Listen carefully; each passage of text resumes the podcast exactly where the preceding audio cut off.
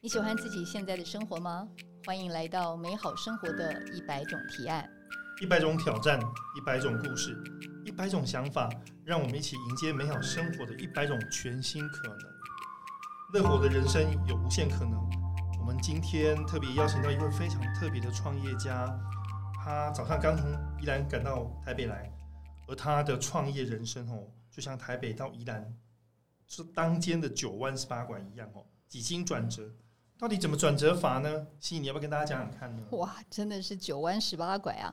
他从一个修机车的黑手小弟，后来呢变成面包烘焙的学徒，一路上白手起家，变成全台三百五十家早餐店跟吐司面包的代工大王，然后又华丽转身变成了全台知名度的蛋糕观光工厂的教父，很神奇耶！真的，真的。我们一起来欢迎雅典果子工厂的创办人赖文典，典哥好，好，两位好，还有心里你们两位好，我姓赖，我叫赖文典，道地的宜兰伊娜，宜兰宜兰小孩，典哥，你的故事非常传奇哦，我们大家都知道你是蛋糕天王，对不对？呃，对啊，天王，然后又是教父，哇，所有的最高级的荣衔都已经在点哥身上了。对，我们今天要聊很多事情都跟蛋糕有关，不过吼。点哥是个很神奇的人物，我们还要从他以前的出生开始谈起哦。大家如果在网络上随便 Google 都可以看到这个宜兰非常知名的雅典果子观光工厂哦。这个老板赖文典，他好像从国中开始毕毕业就到台北用真行哦。我们这个年代哈很很简单，就是说不会读书，那我们就认命，赶紧没爱，还会当学徒。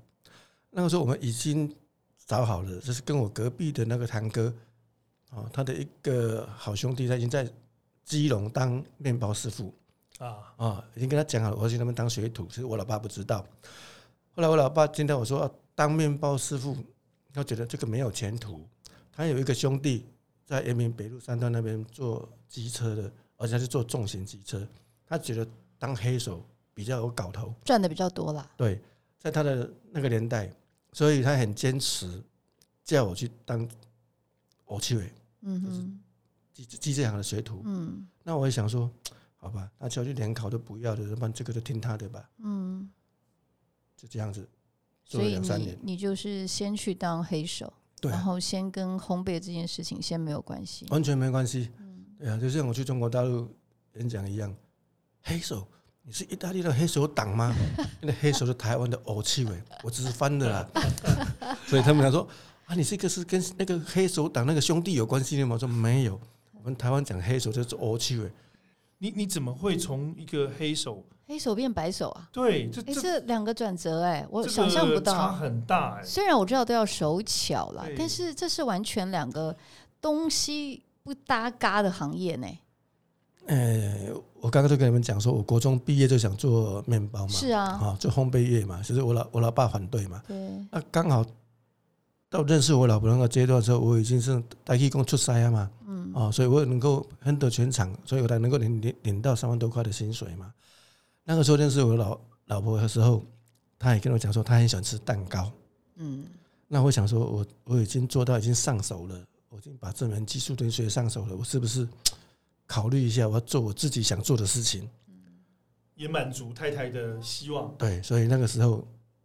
跟我老婆认识没多久，就跟我老爸提起我要转行。嗯，那转有没有很不开心。他不是不开心，他叫我三干宽宽登在宜兰。他说：“那等你整天当学徒就好了，你好不容易熬到现在。”那个时候我还骗他，我一个月才领一万五而已。因为因为我年纪那么小，你要很多那些师傅，你那我几乎天天请他们去去去吃羊肉摊，对，喝喝啤酒，喝那个满足他们的口腹之欲啦。对啊，对啊，对啊，所以这是。很大的决心哈，你去当面包学徒，薪水应该跟你在当机车哦差差很多差很多哦。那时候我没有记错，那七千块还是七千五百块而已，至少三万变成七千五，对啊对啊。我记得你很早就创业了哈，在你刚刚提到说，你虽然到去当学徒，然后到呃刚刚讲西点去学西点，可是你也很早就创业，对不对？最早时候好像就只有十拿十九万元就顶下一个五平的小工厂，所以你真正创业这个面包的创业是在你结婚生子以后，对不对？对那个是我退伍之后，退伍的时候，我老我老大已经两岁了，哎，三虚岁跟三岁了哦，那个时候我老婆当会计的薪水都比我还多。我那个时候退伍的时候，我就跟我老婆商量说，反正就只有一个儿子而已，你的薪水还够我们花嘛？那我是不是再去学一门技术？哦，先学学学好学好之后再来再想办法。所以那个时候才会去做蜂蜜蛋糕。啊，我老婆也同意了，我才去金格食品学长期蛋糕。啊，现在这个品牌还在对不对？金格食品还在吗？还还在，对还在，还在。它是它是很多台湾很多蜂蜜蛋糕，我们这个年代人几乎从那边学出来很多，几乎啦，因为正宗的长崎蛋糕基本上都是从金阁学出来的比较多。所以在那个时候，刚刚有一个因缘，我一个同事，以前的新东的同事，他就做餐包工厂，嗯，小工厂，就你刚刚讲的五平那一个，他不想做了，哎哦，所以我在快快点跟他联络之后，才你讲的十九万，我身上只有八万块，然后把它顶下来，开始踏上自己做老板的路。那是我第一次被骗。怎么被被骗法？他给我讲他生意很好，他请不到人哦啊。那个时候我已经带我弟弟上台北来当学徒，他是他是学做面包，我就学做蛋糕。那我想说没关系，有起码我跟我弟弟有两个人啊，哦，反正他只有小餐包的工作而已啊，啊。然后他带我去看的时候，刚好是暑假，暑假是数十业生意最好的时候。那等到我正式把它接手下来，这暑假过了。我这一包面粉的小餐包，我三天卖不完，路不转人转嘛，啊，因为你这都已经顶下来了，那我有家庭了，想办法。那个时候刚好汉堡店刚刚起步，台湾的汉堡店，早餐店汉堡店。早餐店，对那个时候我就想说，我就叫老弟说，那你会不会做汉堡吐司？我说会，有什么不会？我说帮你做看看，我们去找一下汉堡店。啊，就这样子做了汉堡店的生意。哎，我一开始做的时候，我真的这辈子哈，我真的运气很好，我的贵人蛮多的啦。是我去接触汉堡店的时候，先去找店家嘛，那个店家那个大哥他就跟我讲说，我们不能跟你拿，啊、你先做来让我试看看，啊、说哇，你们家面包怎么怎么这么漂亮，吐司怎么这么漂亮，我带你去，我带你去那个这你们总总总公司，这是总部，这是麦味登的总部，哦，你是会变成麦味登的供应商对，哦，啊、那个时候我是他是跟他认识的时候，他说他还找不到面包。啊因为他的他的他找的厂商也供应不出来，啊，所以我会跟他接洽说，就开始联络上说，你给我一个礼拜的时间，我要准备模具什么的。我真的是运气很好，你做模具起码要一个月。就我老我老弟哈，他以前的老板啊，在锦州街那边，他说你们要做，嗯，那些模具干脆送给你们了，你们拿去用就好了。哦，这么好，所以我很快就可以接上线。虽然是量做的不多，可是总比我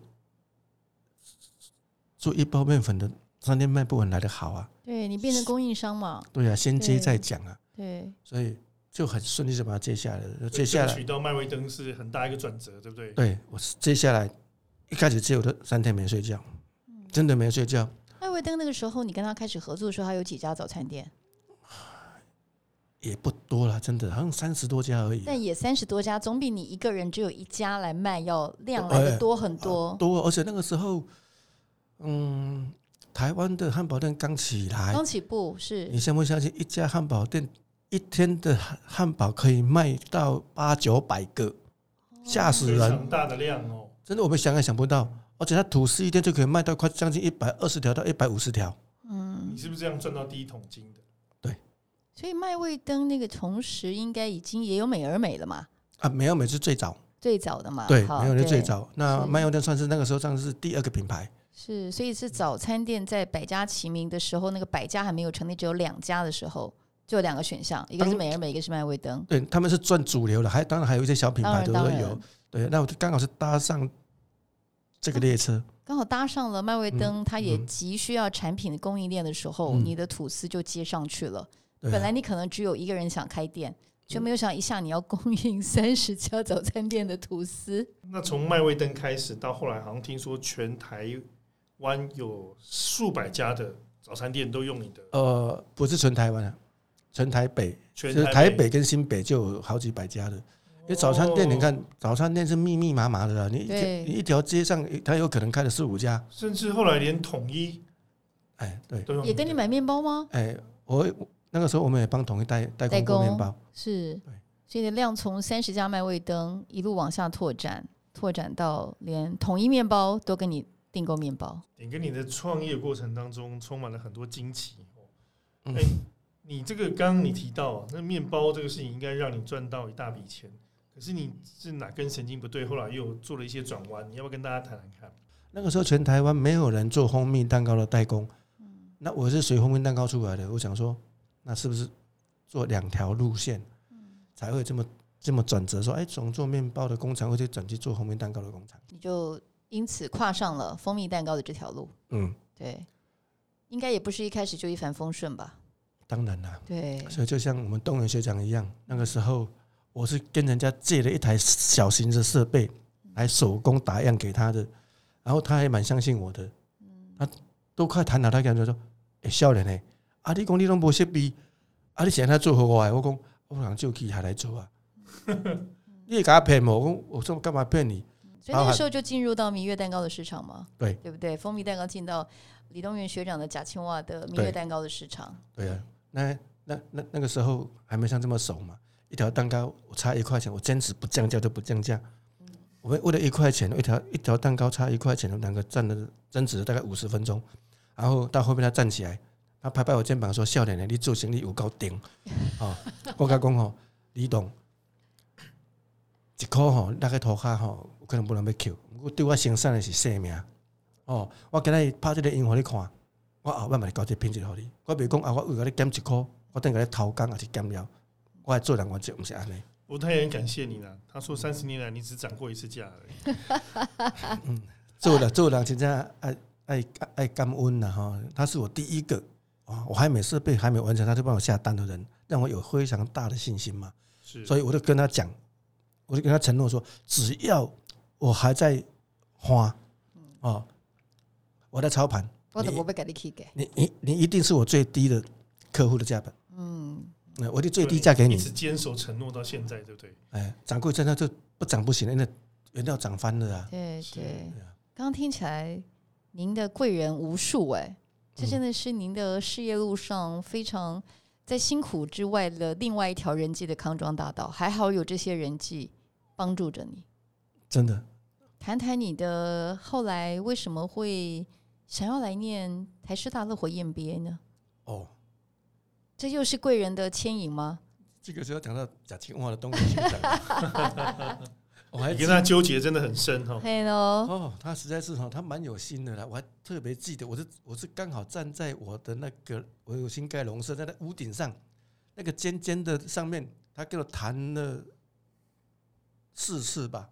四次希望你能够来当他的学弟吗？对呀、我想嗯说，李董，你等于卖甲卖甲卖甲害啦，我的我的时间呐，有无？啊我给他国中生，你给我读师大，师大是训练老师的呢，对吧？这个笑死人了啦，哦，啊，他就他他就他就一直一直鼓励你，嗯，后来他又跟我讲说吼，啊，我有读册以后啦，这个一年我也害你以后啦，对不？就点跟你现在重新回到学校以后，你觉得自己有什么感觉？获得什么东西？哦，真的是获得很多了。你要叫我一下子讲哦，这这你改变了什么吗？哦，改变哈，就像我跟那个老师讲的哈，说假如我早一点来，早几年来上乐活 EMBA 哈，我雅典今天绝对不是这个样子而已。哦我有跟向向市长讲过，我说向子元执行长，台师对大乐活研杯的向子对元对对对元执行长，我从这几位老师身上所学到，当然我是不可能说你一下子马上运用得到嘛。我说那个对我自己的启发跟我自己的记忆力实在是太大了哦，真的那个不管你是在思维上啦，你在健康上啦，哦，所以一个我这辈子哈，就我老弟，他天天运动嗯哼，啊，他平均的走路跑步数大概都两三万起跳的。一天吗？哇塞，他就一直跟我讲说，超大标呢，嗯，对，你爱运动啦。你看我还大块不？他就拍他肚子，你看看，我照到年比你个照，我的大裤无？你就是无运动啦。啊，我是想说，你就比我较硬，你当然嘛有。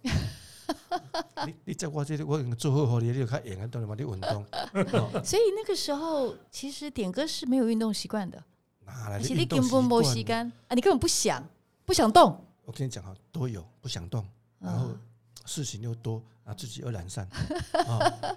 到后来让我转折比较大是那个谁，洪聪明老师洪聪明老啊，师，他上课的时候跟我讲说，像我以前我也是想去日本观摩嘛，嗯那因为我的设备厂商也就在日本，我说日本是不是他们的 hotel 都是饭店，好像比较小的，除非住比较大的。，对对对他，说你住那边怎么运动？我说老师，你赶快北一起变成运动啦。嗯说那学长来，他就找一个大概真的跟饭店一样大小的空间但是，教室的空间就很窄，对我走给你看。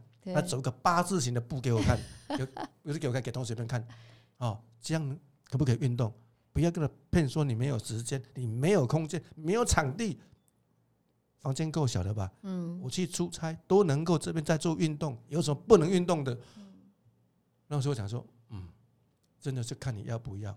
所以从那一次开始，就老师要叫我们上上传每天的跑步一万步，所以很多人就讲说啊，点点瘦好多，我说那就靠的贵哦，我让我瘦很多，我总共瘦不到两公斤，才瘦两公斤的，你们都说叫但是你我瘦很多变得结。实了，后来真的，我的裤，我的我的裤子全部改掉，嗯。我瘦了一寸多。嗯，哦哦，因为我天天量体重啊，对，啊，我想说，哎，没有啊，还是真的是，那是变结实了，是。对，然后就就一直保持保持到现在。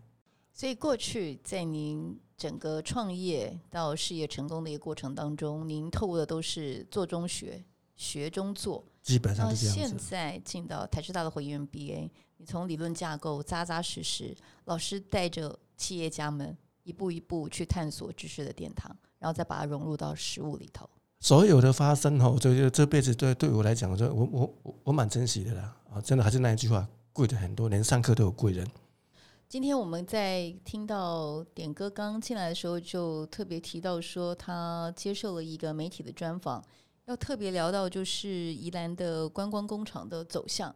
那刚刚点哥也分享，你非常建议宜兰的观光工厂在走向上面呢，呃，亲子是一条非常重要的道路。可不可以分享一下您在接受媒体专访当中，你这个观点的一个定调是什么？现在是少子化嘛，对不对哈？那观光工厂来讲，台湾也是学跟随日本嘛，哦，所谓的观光工厂就是你把工厂开放到某些某些个程度给消费者看，叫叫观光工厂嘛。那你第一阶段是这个样子，那台湾的观光工厂到现在也成立了十几年了，哦，基本上你做任何的行业，十年是一定一定要转型，哦，那现在的比较快速，那就三到五年你要你就要转型一次。你就跟我们车子一样，你看啊，第一个原型车出来，你小改、大改到整个、整个、整个换换新车，意思是一样。那观光工厂你到现在来讲，我就觉得太硬了。当然你是还是有一些比较体验性的，可是跟消费者亲子这一块还可以再多加的深入哈。那我就举个例子，就是说，像我们宜兰最近有一养鹿的。我不要讲哪个，你 Google 就知道了哈。哇，爆满，尤其疫情来的时候，想说那那个不会有危险吗？嗯，几乎都是家长们带着小朋友去。跟动物接触、哎，对，啊，哦，那观光工厂这一块是有在做，可是没有完全加强在这一块。基本上像观光观光嘛，就是要以团客为主比较多啊。哦，你有人是一车来，你三四十个人，你说你家庭家庭车你要来几台，起码要十台到十十二台左右，对不对？那我甚至碰过哈，在我们店里面就有香港来的小朋友，他坚持要做 DIY，可是我们这个 DIY 呢，就只接受二十个人以上。他坐在那边哭，那后来我儿子跟我讲说，说没办法，因为你要备备料也来不及啊。啊，后来想说这，你看父母亲带小朋友来，你会不会为了小朋友做什么？父母亲他妈妈都来拜托。我说不是不是不是我们不做，是因为我们没有办法备料给你。所以我就觉得亲子这一块是后面观光工厂毕竟要再加强的的一条路，就纯粹个人看法。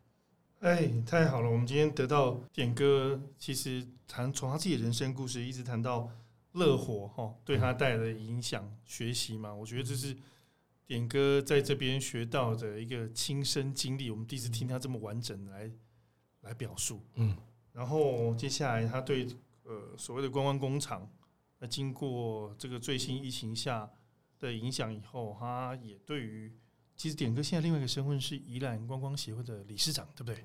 观光工厂发展协会观光协会的理事长。所以是观光工厂，宜兰观光工厂的旅游 Bible 就对了。对，所以我觉得我们今天听到他第一首对于这样的观光工厂的一个发展建议，我觉得不只是对宜兰呐、对整个台湾的观光工厂也好，或者是呃食品的观光产业也好，应该都有很好的一个一个很好的建议。那呃，节目到最后哈，我们不免还是要有一个对美好生活的一个提案。心怡，我们刚刚只不是有聊到说，这个我们好不容易可以请到蛋糕达人，我们可不可以问一下这个蛋糕达人、蛋糕教父，对于吃蛋糕这件事情，他有什么好的建议呢？对啊，蛋糕教父提出的吃蛋糕的建议应该是非常经典的。所以为什么雅典呢？我想说亚洲经典，不知道是不是这样来的。呃，雅典真的是这样子哈，我叫赖文典嘛。嗯那很多人那平常都讲台语的嘛，嗯那个阿店啊阿店啊阿店。事实上，我要开我要开雅典的时候，开观光工厂的时候，我请了一名老师来，哎那取了的名字我都不喜欢。嗯后来我是改接不读册哦，我自己用罗马拼音的，嗯给我阿店。那阿莫嗯阿莫是我好朋友，好、那新组合的叫 RT RT RT 蛋糕，蛮有名的哈、哎，RT 阿电阿电电电电电 D E D E N，我自己想的哦。他说嗯 R 阿电 D E N，后来因为我有请顾问嘛，我嗯。我就打电话给我就问了我那顾问说 R N D 不错啊，创新研发可以。我说那可以了哟。嗯。啊，电脑电脑就叫叫叫雅典好了啦。我说马上把雅典传传给老师看，这个可以，说快点快点快点快点，我嗯举了八个月的名字。好，那到后来那人问我说，开玩笑讲说，我希望我的蛋糕事业体能够成为亚洲的典范。哦，这是后面顺着六这样后走的嗯。对了，所以刚刚提到，就是梁任刚刚提到嘛，美好生活的一百种提案都已经请到了雅典工坊的董事长了。您的提案是什么？蛋糕要怎么吃？对，蛋糕怎么吃啊？开玩笑嘛，嘴巴吃。用嘴巴吃嘛，对不对哈？